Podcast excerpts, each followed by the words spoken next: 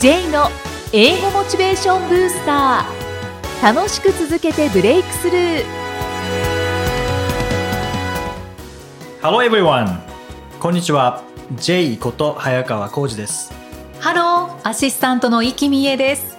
この番組は英語を学ぼうとしている方、TOEIC などの英語テストを受験しようと思っている方に、英語を楽しく続けていけるコツをお伝えしていく番組です。J さん、今回もよろしくお願いしまます。す。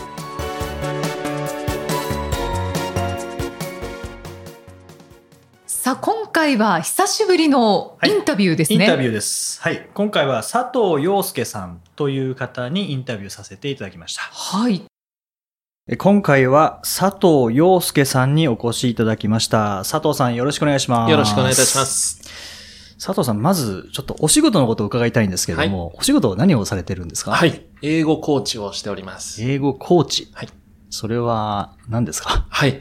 えー英語コーチというのは英語の先生とまあ同じような形として捉えていただければいいんですが、はい英語の先生はまあ英語を教えることが主の目的になってますけれども、英語コーチは英語を教えることが主の目的ではなくて、はい皆さんを導くような立場の存在で皆様と接しています。導く？はい。教えずに導く？はい。まあ、指導の道は導くって書きますからね。はい。そのような形でですすね。かね。はい。はあ、なるほど、なるほど。で、僕と佐藤さんのこう、出会いのきっかけっていうのが、はい。お面白かったですよね面。白かったですね。実はコンペティターなんですよね。はいこんな普通に喋っててダメかもしれないね。本当はいけないかもしれないですね。はい。そんな中お越しいただきましたけども、あれは、まあ、ある会社さんの、はいあれはなんていうんですかね、セミナーというか、あれは、そうですね。講習会の後の、はいじゃあ皆さん英語を今日から勉強を始めますけれども、うんどちらのスクールに行かれますかといっはいたところの一つのスクールの紹介として私、皆様の前で喋らせていただいたそうですよねですね。で、まあ、佐藤さん働かれているあのプレゼンスさんはいというところですね。プレゼンスさんをこう知ってたんですけども、なかなかこう、やっぱり、まあ言ってみればコンペティターはい。みたいなものなので、なかなかこう足を運ぶことはできないなと思いながら、でもすごい興味がある状態だったんですね。はいそこで、あ、プレゼンスの人だと思ってで、セミナー聞かせていただいて、あのスライドの色使い、ありがとうございます。あの会社さんの色をそのまま入れてましたもんね。はい。気づいてくれたのは早川先生だけでしたけれども、はい。いや、僕はあれで感動して、わ、この人すごいなと思って、ちょっと話したいなと思って、それでまあ名刺交換させていただいて、ありがとうございます。えーその後もお食事一そうですね回ですね、させていただいて、で、今日に至るとはいいう感じなんですけども、ありがとうございますその食事中に話した内容で本当に共通点多かったですね。多かったですね。まず、ニックネームをお持ちっていう、はい。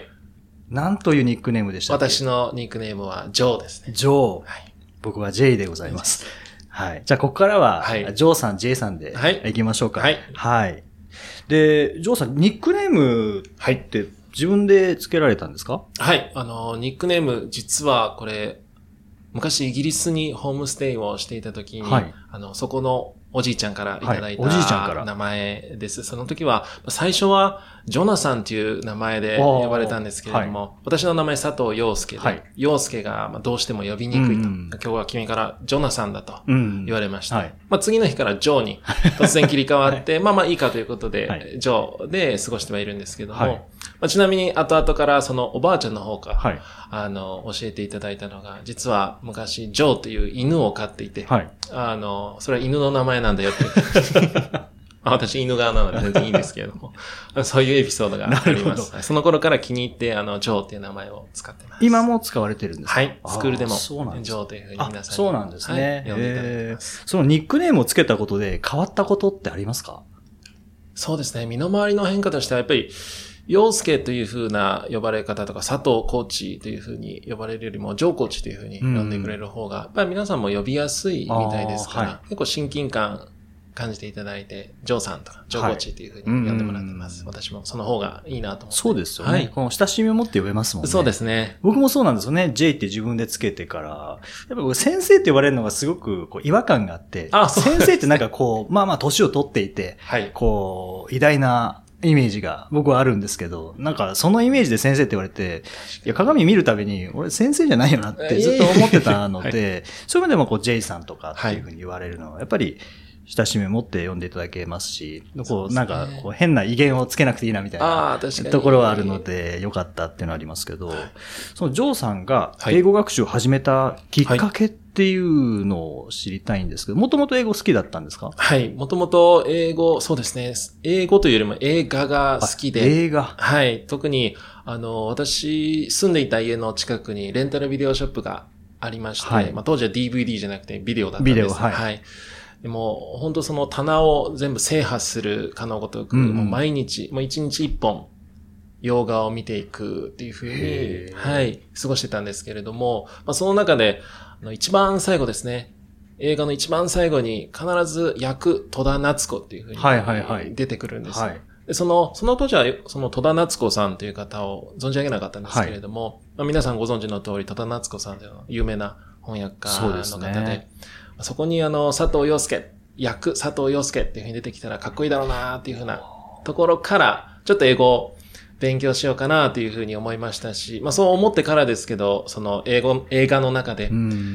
喋られてるフレーズ、どういうふうに訳されるのかとか、あとバイト先に、まあ大学生の外国学部の方がいたので、ちょっと教えてもらったりしながら、ちょっとずつちょっとずつ、当時は英語に触れていたっていうふうなところですね。はい。その映画のストーリーではなくて一番最後に出てきたあの翻訳戸田夏子っていう文字を見て、そうですね。気がついたえーそうですね。もうきっかけは本当にそこ、まあ確かに映画自体も面白いっていうところで自分の中でハマっていましたけども、ホラー映画以外なら何でも見ますけれども。あ、そうなんですはいね。ただまあ最後にその戸田夏子っていう出てくるあの感じがはいすごく私の中で火,、火がついたというか、はい。こう毎日一本見られてる時に、はい。どのぐらいの割合で一番最後戸田夏子なんですか？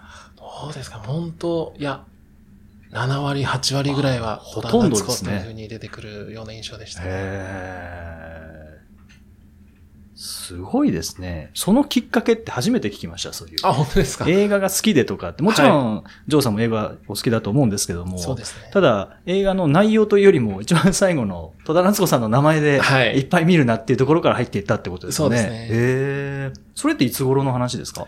私が中学3年生、高校生ぐらいの時ですね。んはい。そこから学習を、まあ、本格的にはい。始められたとはいいう感じですかね。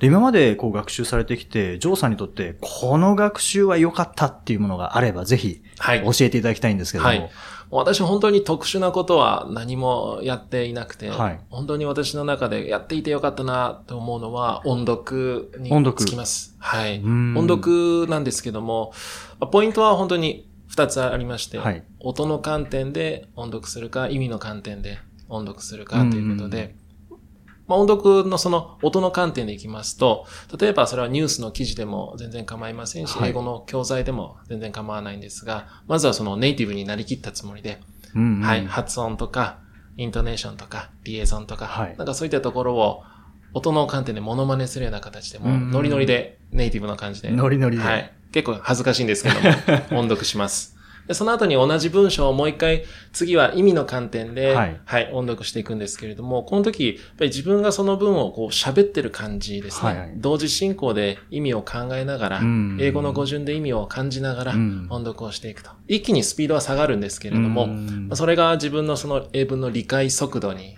なっていきますので、これをどれだけ早く上げられるかというのが練習ポイントですね。なるほど。音の観点と意味の観点。そう、意味を感じながらっていうのは、なんか、鍵な気がしますよね。そうですうねん。どうしても音読っていうと、こう、音を真似するだけで終わってしまうっていう。そうです。ね。僕、カラオケなんかでそうなんですけど、まあ、歌えるんですけど、意味ほとんど入ってないんですよね。そうですね。だから、あの、あの歌詞いいよねって言われても、歌詞の意味は知りませんみたいな感じで、でも歌えるっていう。はい。英語学習もなんかそうなりがちの部分ってあると思うんですけど、はいやっぱり意味の観点っていうのは大事なんですかね？大事ですね。まさに私、スクールでこの音読の説明をするとき、今、J さんがお伝えくださったカラオケの例をまさにあーそうなんです私使ってまして、あの、歌えちゃうんです。英語の歌って。でもうん意味わかんないですよね。うんうんここに自分の気持ちを乗せるのが、音読の意味のポイントなので、まずはその単語をしっかりと意味として理解してないとうん発音するだけになっちゃうので、まずは文が、文章がはいしっかりと理解できていること。その上で音読を始めましょうということで、わからない文を音読するというのは全くなしですね。なるほど。全部分かった上で音読をするというようなところにポイントがあるかなと今のお話は多分リスナーの方も、なんか音読はしてるんだけど全然身についてないなっていう、そうですね結構そういう悩みってあると思うんですよね。ありますねそこはもうやっぱり意味をしっかりと理解しながら、はい。自分の中にインストールするような感じで声を出すっていう、はい。そんなイメージですかね。そうですねなるほど。いや、勉強になりますね。いえ、ありがとうございます。で、大学在学中に、はい。インターンシップでイギリスへ行かれたんでしたっけ？はいはい。海外、その時って海外初めて初めてでか？ですすね。あ、その初めての海外行ってみての気づきとかってありましたか？はい。あの、3ヶ月ほどイギリス、マンチェスター大学に行かせていただいて、でその後2ヶ月間、現地のサッカースタジアムで、うん。私サッカーが大好きなので、はい。はい。あの働かさせていただいてました、はい。でその時の一番大きな気づきは、働き方の違いといったところで、働き方の違い。本当にそのサッカースタジアムの職員の皆さん、うん。定時の5時、まあ、定時ちょっと前ぐらいから、はい。もう帰るっていう形で、はい。パッと仕事を切り上げて、パッともう帰られるんですね。結構私の父とか仕事で残業して夜遅く帰ってくるようはないイメージがあったので、はい。あの、パッと5時に帰るってすごいなっていうのうんを、その時衝撃でしたし、その観点でイギリスの皆さん、まあ全員ではないと思いますけれども、動かれているので、当時はもう土曜日とか日曜日になると、小さなお店は全く開いてないので、うんうんちょっ、と繁華街もゴーストタウンみたいにあなってますし、土曜日と日曜日はパートナーと過ごす時間だし、家族と過ごす、うん仲間と過ごす時間になってくるので、でも仕事なんて絶対にしないっていう形ですね。そこは本当に私の中で日本との大きな違いを感じましたね。あー言葉の違い以上にそのはい文化の違いというか、生活スタイルの違いっていう。そうですね。感じですか全ねく違う形でしたね。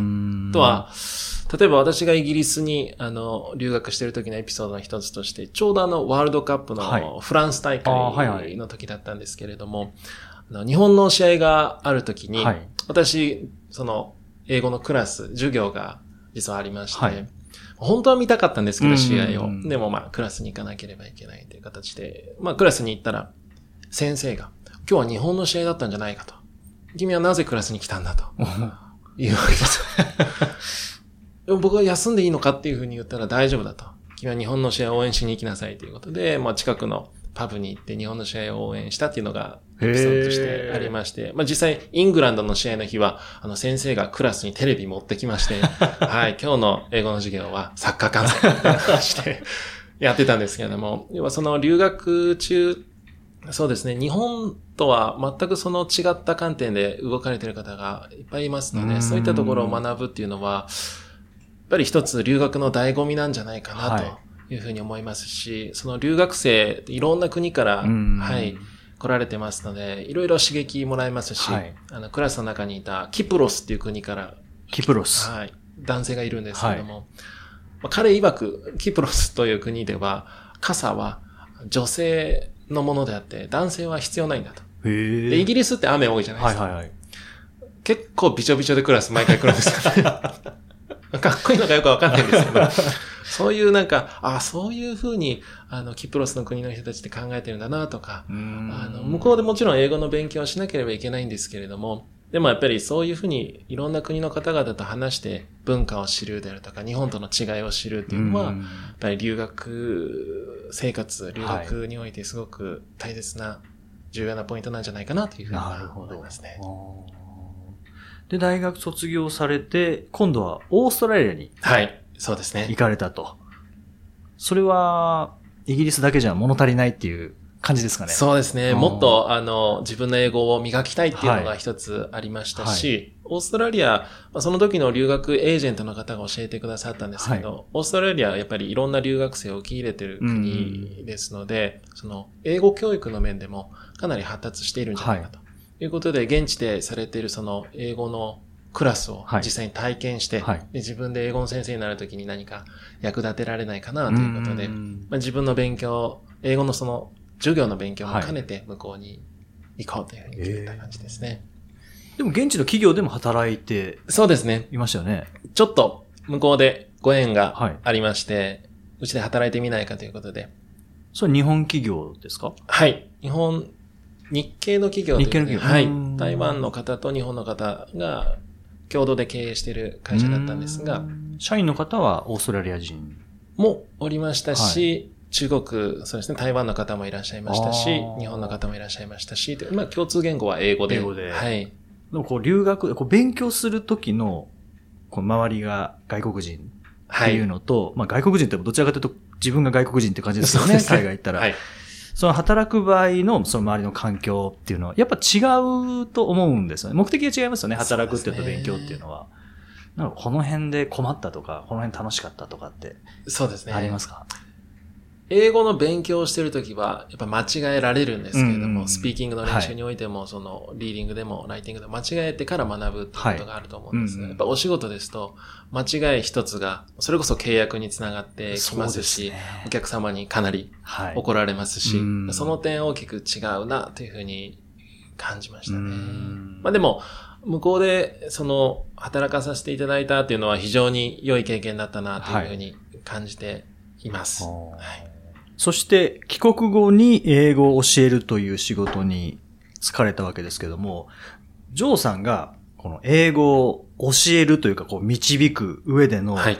ミッションのようなものってもしあれば、ぜひ、ちはいょっと大きくいきますけども、はいお聞かせありがとうございます。いただきたいんですけども。はい。あります。私のミッションは、えー英語苦手っていう風に感じてられる方いっぱいいると思うんですけども、はいその英語苦手っていう意識を変えることと、日本の英語教育をより良いものに変えていくことっていうのが私のミッションでうん持っています。今、あの、多くの方が英語苦手っていう風に感じて、その英語を学習することから避けてしまって、逃げてしまっている方も多いとは思うんですけれども、やっぱり、その、そういうのって多くの場合はですけど、指導者側の、私、コーチですけども、指導者側のその立場の問題なんじゃないかなというふうに感じていて、その人が悪いのではなくて、はい。指導者側がうまく導けてないっていうのが大きな問題なのかなというふうに感じています。うん。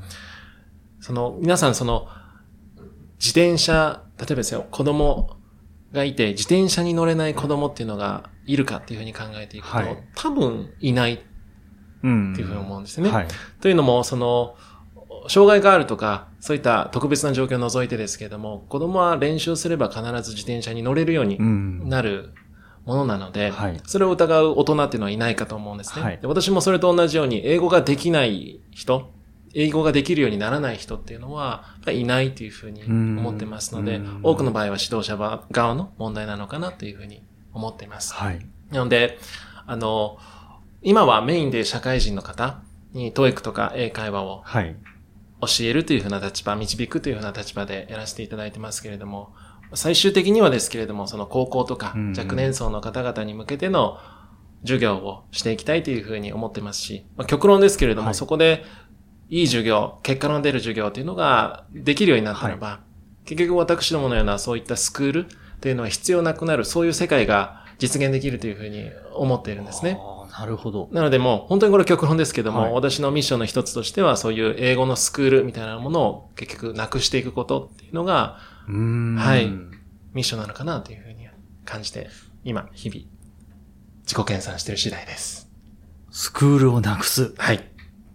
最終的には自分の仕事をなくすっていうミそんな感じですねッションですね。はい。かっこいいですね。そういうふうに世の中が動いていったら、まあ、より良い世の中が実現できたとしたのであれば、うんまあ、もう本当その時には、コーチという職業も引退していいのかなというふうには考えてます。そうですね。そうすると全員が使えるようになったら、今度はまた新しい、その英語を使ってどうするかっていう、はい。またそっちのスクールが出来上がるかもしれないですね。もしかしたらそうかもしれないね一段上ですもんね。はい。いやー、今日はいい話を伺いました。ありがとうございます。ぜひ、すいませんありまた次週も、またいろんな刺激になるお話を伺いたいと思います。今週はどうもありがとうございました。ありがとうございました。英語で名言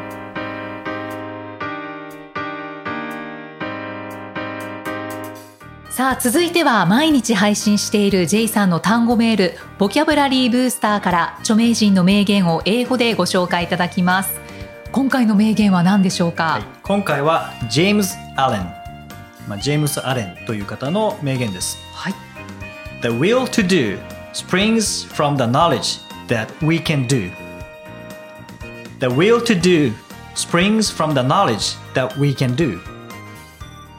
えー、We can do We can do. そうですね。できる？できる。そうですね。はいやろうという意志は、できるという知識から生じる。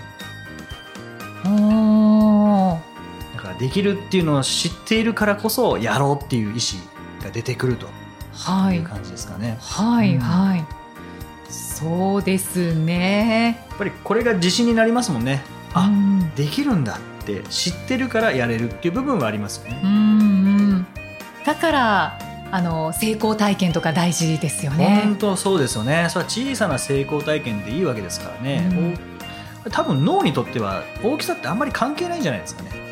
はいそう思いまうんす、小さい大きいっていうのは、うんだから小さい成功体験を積み重ねることで自信っていうのが生まれてきて、うんやろうっていう気にもなりますしね、うん。で多少失敗したとしてもでもきっとできるっていう必ずできるっていうのは知ってますからね。はい。体験があるので、はい継続できるっていう部分はありますよね。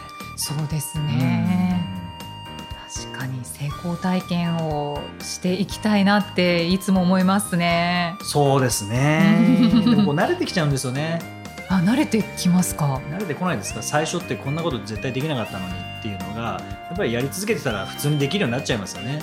あまあ何でもそうですけどね。こうはい車の運転とかでもそうですし、うんうん。だからなんかうん少しできたっていう体験してるはずなのにあまりそこを意識いかないのあでできちゃってますね。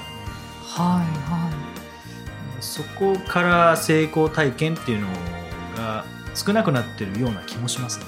いうーん。あそうかもしれないですね。そうですね。仕事の面ではどうですかね。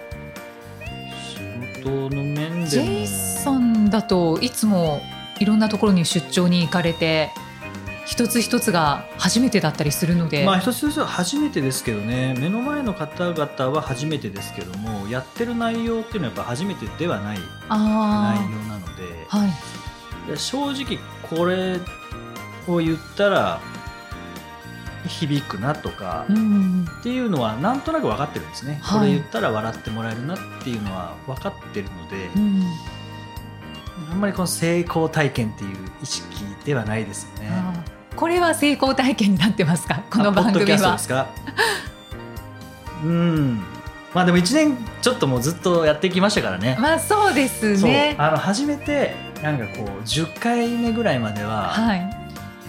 これでいいかなこれでいいかなって考えながらやってましたけどなんか最近はちょっとその辺も 朝飯前になってきましたか朝飯前とは言わないですけど食後ぐらいですけどね、はい。あ食後なんですね。ですよね。まあちょっと、まあ、意識はしてますけどね、んそうですか。改めて聞いてみないとダメですね。自分のこの番組を。ぜひそれがいいかもしれないですね。私は結構いつもドキドキしながらやってますけどね。で終わった後にあ、はい。成功体験あったかなみたいな 反省すいません。反省します。すいません。なんか指摘したみたいですみません、いやいやそんなことないです。よ、はい、反省点たくさんあると思います。いやいやいや。ですね。はい。はいありがとうございます。J's Topics さあこのコーナーでは J さんにまつわるあれこれをお話しいただきます。J さん今回のトピックスは何でしょうか？はい、今回はあの視力目のはい視力の話なんですけどはい。ゆきさん視力はいいですか？視力はいやえっと0.3 0.2ぐらいであじゃあコンタクトコンタクトをあしてます。ね。はい。僕視力だけはいいんですよね。そうなんですね、はい。どのぐらいなんですか？えっ、と右が1.2だっけな？で左が1.5おおちょっと違うけどそうですね、うん結構いいですね、まあまあですよねでこれ理由が 理由がというか、はい、まあ、3月の人間ドック受けた時にはい、視力検査もあって、うん、でこうまず右目からって言われたら右目やってこれは、えー左これは上これは下、これは右これは上とかってやって、はい。一番最後見えなかったんですよね。はいはで一番最後「分かりません」って言ったんですよ。いはい。そしたら、その担当の方が、すんごい悲しそうな顔して、ああ、そうですか。って言うとすごいなんか、久々に来るか1.5みたいな感じで。感じで、それまでスムーズにいって、最後だけ分かんなかったんですね。うん。分かりませんって言ったら、すごい残念があったので。次左行きますって言って左ですよね、はい。上下左右。上下みたいに。うん。最後読めなかった分かんなかったんですよ、うんうん。でももう一回言ったら絶対がっかりしますよね。かもしれないですね。ですよね。あもう人を悲しませちゃいけないって思って。もういいや上？ってななんですか？あの疑問がそうそうそうそう。疑問形になったんですね、なりますよね。はい、上？って言ったら「そうです。1.5」って 喜んでくれた。だから1.2と1.5なんですけど本当は両方1.2です。ってことですね。あんなんでいいんですか？あれはよく視力検査の時は一番下やっぱり見えなくなってくるので、はい。結構当てずっぽうというか、はい勘勘というか、勘ですよね。だなんとなく前前だあのマークシートと一緒で、はい、A、C、B って来たら、次多分 D だろうって思いますもんね。そうですうね。ん。いや、それでいいのかと思ったんですけど、小学校時代ははい結構勘で言ってたんですよね。最後やっぱ見えないので。あで、2.0とか、なかなかいい勘をしてたので、2.0だったんですけど、うん。だからまあまあ、それはいいとして、今1.2ですね。僕一回だけ0点台に落ちたことがあって、落ちたのに回復したんですか、うん僕は落ちたのに回復しなんかこう信じてるんですね。回復できるって。へえ。結局でも視力ってピントの機能じゃないですか。はい。ら筋肉ですよね。視力を合わせるっていうのは、だから2メートルのところに視力が合うかあピントが合うかどうか、うん。えー30メートルのところにピントが合うかどうか。はい。5センチのところにピントが合うかどうかっていうだけなので結局このピントの筋肉さえ鍛えれば回復するって思ったんですよああ、まあ確かにそうかもしれない。うんそこで僕がやったのは遠くを見るっていうであもあ。遠く見たら例えばじゃあここから、えー東京スカイツリーを見るとしたらスカイツリーにピントが合っちゃいますよねはい。でそれ以上向こう行かないので、うん雲を見たら雲でピント合っちゃいますよねそうですね。それ以上行かないので僕は宇宙の果てを見るっていうのをやったんです 宇宙の果てを見ると果てなのでどこにピントが合うか分かんないですよね、うん。そしたら目の筋肉が思いっきり緩むんですよね。うんうんうん。普段ってそこまで見ないので多分こう緊張してるんですね。で固まっちゃうんですね筋肉が、はいはい。でその固まっちゃうことによってピントが合わなくなって目が悪くなるって言われるのかなってこれは僕が勝手に思ってることなんですけど、はいはい。ってことはその固まるのをほぐしてあげればいいわけですね。マッサージしてあげれば、うんうん。まあ、眼球のマッサージがいいのか分かんないですけど僕はそのピントを思いっきり遠く思いっきり近くっていうこれをやればうん回復するんじゃないかなと思ってやってたんでやってすか。たんですよそれは回復したんですよへえ。いつの頃の話ですか？これ大学時代ですねああ。年齢もあるんですかね？あ僕はあんまりうん関係ないような気がしますけどねうん。まあた眼球をぐるぐる回すと、それがあの視力回復というか、まあ目の疲れにはいい。って聞きますよね言いねうん、僕はそのピントの運動まあ確かに固ま固まりすぎたら多分なかなか戻んないと思うんですけど、うんでもその運動すると、まあ、回復すると思うんですけどね回復するかな？やってみようかな。おすすめですよ宇宙の果てを見るっていうのは。宇宙の果て。はい。わかりました。はやってみまい、す。ぜひ 回復したらびっくりですけど。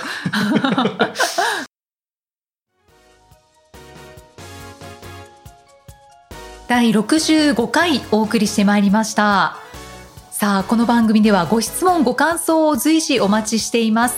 メッセージは J さんのアメブロ英語モチベーションブースターの中のポッドキャスト下にお問い合わせフォームがありますので、お気軽にお送りください。それでは J さん、今回もありがとうございまありがとうございした。ました OK thank you for listening. See you next week. バイバイこの番組は提供株式会社ラーニングコネクションズプロデュースキクタスナレーション生きみえでお送りしました。